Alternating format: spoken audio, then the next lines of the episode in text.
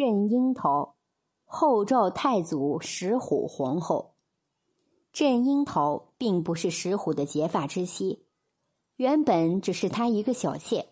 他出身很低微，最开始只是一个家妓的身份，但是他很有姿色，并且颇有些才艺。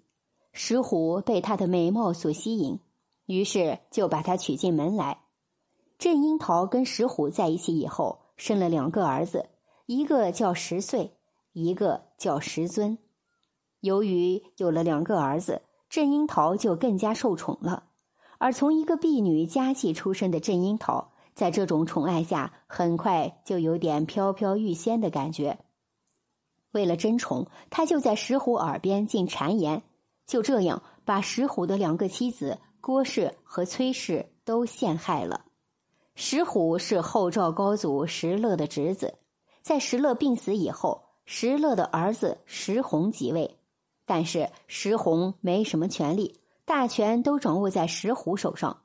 后来，石虎将刘太后以及石弘和石弘的生母陈氏都杀掉，自称赵天王，封十岁为天王太子，镇樱桃则被称为天王皇后。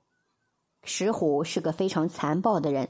所以，当郑樱桃在他耳边说妻子崔氏或者郭氏的坏话，他就将二人给杀掉了。他的几个儿子完全继承了他残暴的本性，以杀人取乐。十岁已经被封为太子，整日游手好闲，经常去杀几个人，割下头颅。不仅如此，他还觉得杀他的父亲可能更刺激、更好玩可能他们的体内。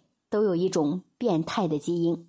如果说是为了夺取皇位，这皇位迟早有一天是他的。最主要，恐怕还是觉得杀别人都是轻而易举的，只有去杀自己的天王父亲才惊险刺激又好玩。如果成功，还能早点捞个皇帝当当。这么想着，十岁就真的行动了。他带着一些人马出发了。他计划着这个夺位，不仅仅是直接将他的残暴父亲石虎给杀掉，还要把石虎的心腹也杀掉。于是他要从石虎的心腹开始。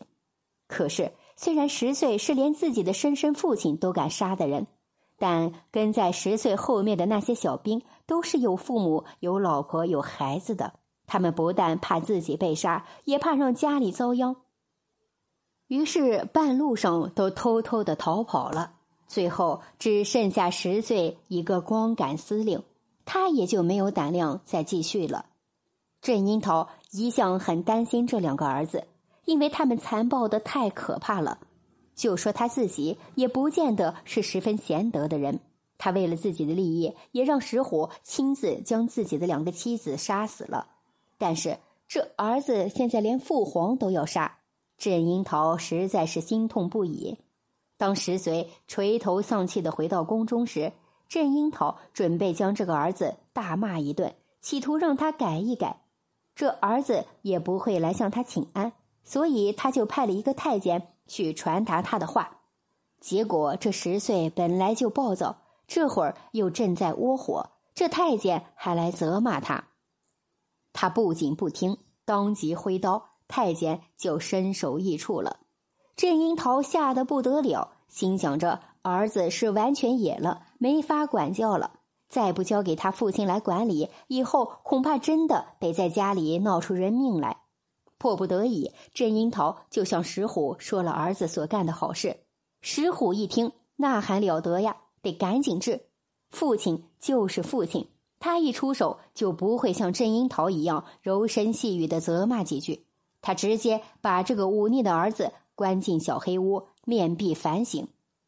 做母亲的都这样，孩子做错了事生气，生气的时候进行管教，管教完了又心疼，所以这十岁才被关了几天。郑樱桃又开始心疼了，就要求丈夫把儿子给放出来，说儿子一定已经受到教训了。这个石虎也很听话，放就放，好歹是自己的亲儿子。不过，这十岁放出来可不得了。他在看到他父亲的眼神，像是要把他父亲生吞活剥了似的。石虎收到这种信号，心里对这儿子就再也没有任何亲情了。石虎没等他儿子找到机会对自己下手，就先下手为强了。当天晚上就把十岁全家全部杀光，一个不留。这之后，石虎又重新立了太子石宣，跟着太子的改变，郑樱桃的身份地位也有了变化，她从皇后的位置降到了东海王妃。不过，也许这个石虎也是作恶不少。他这个儿子又是一个狂暴之徒，还想着弑父夺位，结果又被石虎给先解决了。石虎死后，石虎的一个叫石氏的儿子继承了王位。这时候，郑樱桃的另一个儿子石尊跳了出来，将这个兄弟杀掉，自己夺了帝位。就这样，郑樱桃的儿子最终还是当上了皇帝。他自己也当上了皇太后，不过石虎的儿子们好像都是杀人成瘾了。这之后不多久，石尊又想将冉闵杀掉。这个冉闵虽不是石家的人，但也是石虎的养孙。他为石家打天下时立下很多功劳。由于石尊想预谋杀掉冉闵，结果反而被冉闵给杀掉。郑樱桃也因为这件事。而被冉闵所杀。